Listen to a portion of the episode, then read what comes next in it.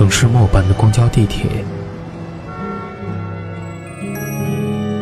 乘客您好，欢迎乘坐轨道交通二号线列车，请上车的。一张张面具在沉默中尖叫，喧哗里安详，寂寞中狂欢，告别时等待。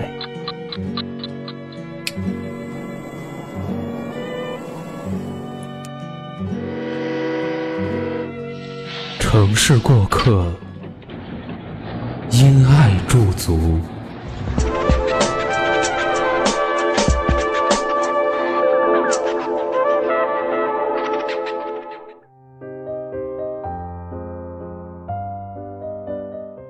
城市匆匆，因爱驻足，此处温暖，不再孤单。欢迎收听今天的城市过客。本栏目由蔷薇岛屿网络电台和喜马拉雅联合制作，独家发布。我是主播子午。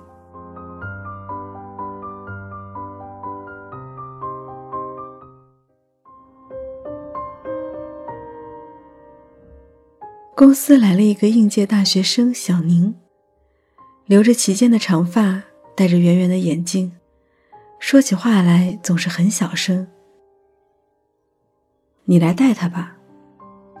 我朝领导点点头，然后冲着这个拘谨的女生笑了笑。下午公司到总部开会，小宁很自然地坐我的车去总部。在路上的二十分钟，小宁基本无话。在寥寥数语之间，我了解到他在入职我们公司之前，曾在一家房地产公司做车位销售。坦白说，我有些惊讶，很难想象这个说话很小声的姑娘是怎么跟别人推荐车位的。开完会，小林突然问我：“是不是一直都在这家公司？”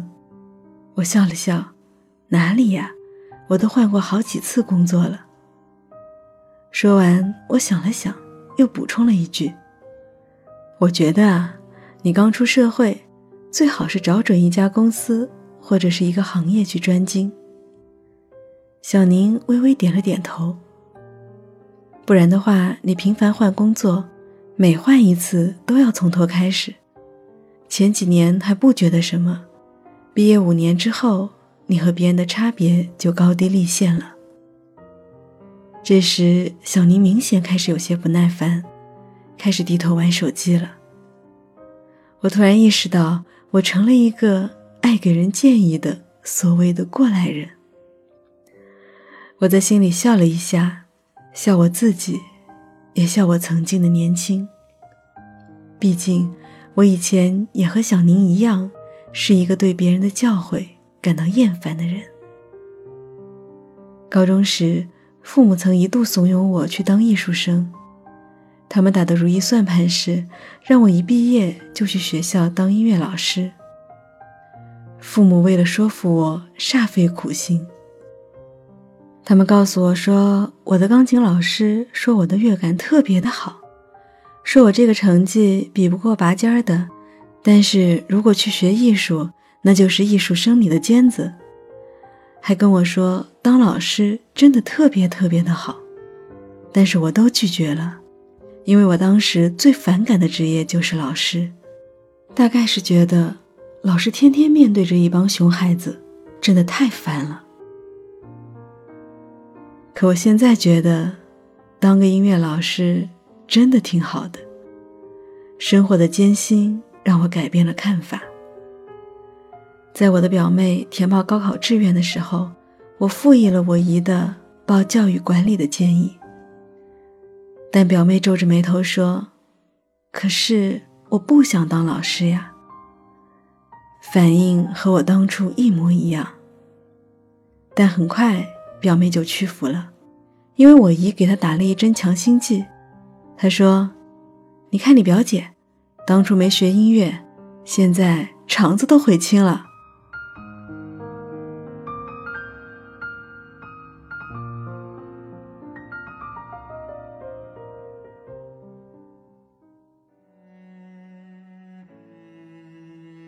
这大概就是年轻的样子吧。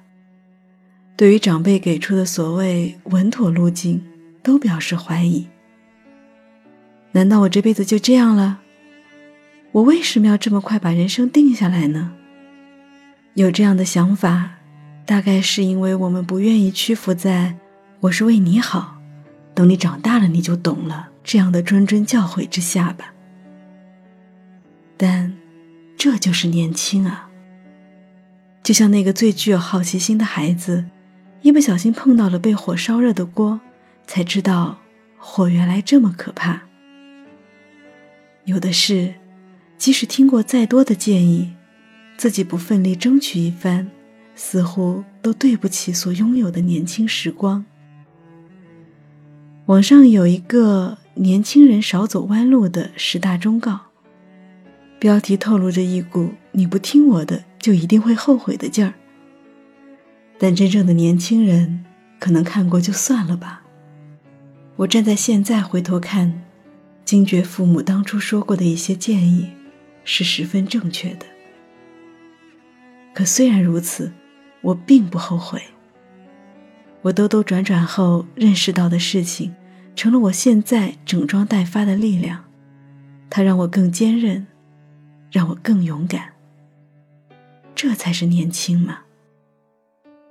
有的河边，我们要亲自去走一走，才会发现原来会湿了脚。但谁说在湿了脚的同时，不会遇到最美的风景呢？也许再过十年、二十年，我们的想法会和曾经的那些建议一样。但至少我们现在所想的，是我们真正想过的人生。河流不是静止的，思想当然也不是。从 A 想法到 B 想法，从来都不是你早该听我的，而是我以前想那样，现在想这样，仅此而已。如果这就是所谓的火坑，那就趁着年轻去跳一跳吧。可能再过几年，我们会变得怯懦。到时候不用你说，我们自己都会绕着火坑走。但是，在还年轻的岁月里就这么做，那该多无趣呀！你说呢？欢迎在评论区与主播互动。蔷薇岛屿网络电台，感谢您的收听，感谢作者林小白，我是子午。想听到我更多的节目，可以关注微信公众号“子午”。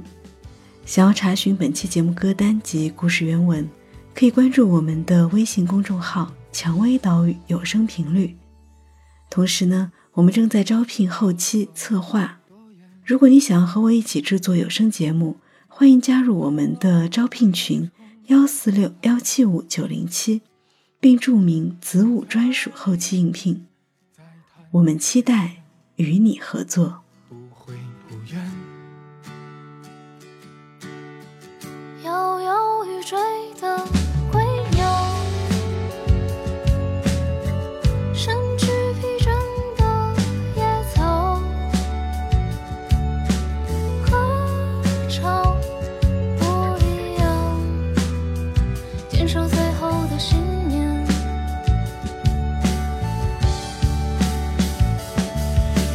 当我深陷在无边黑暗，又怎样？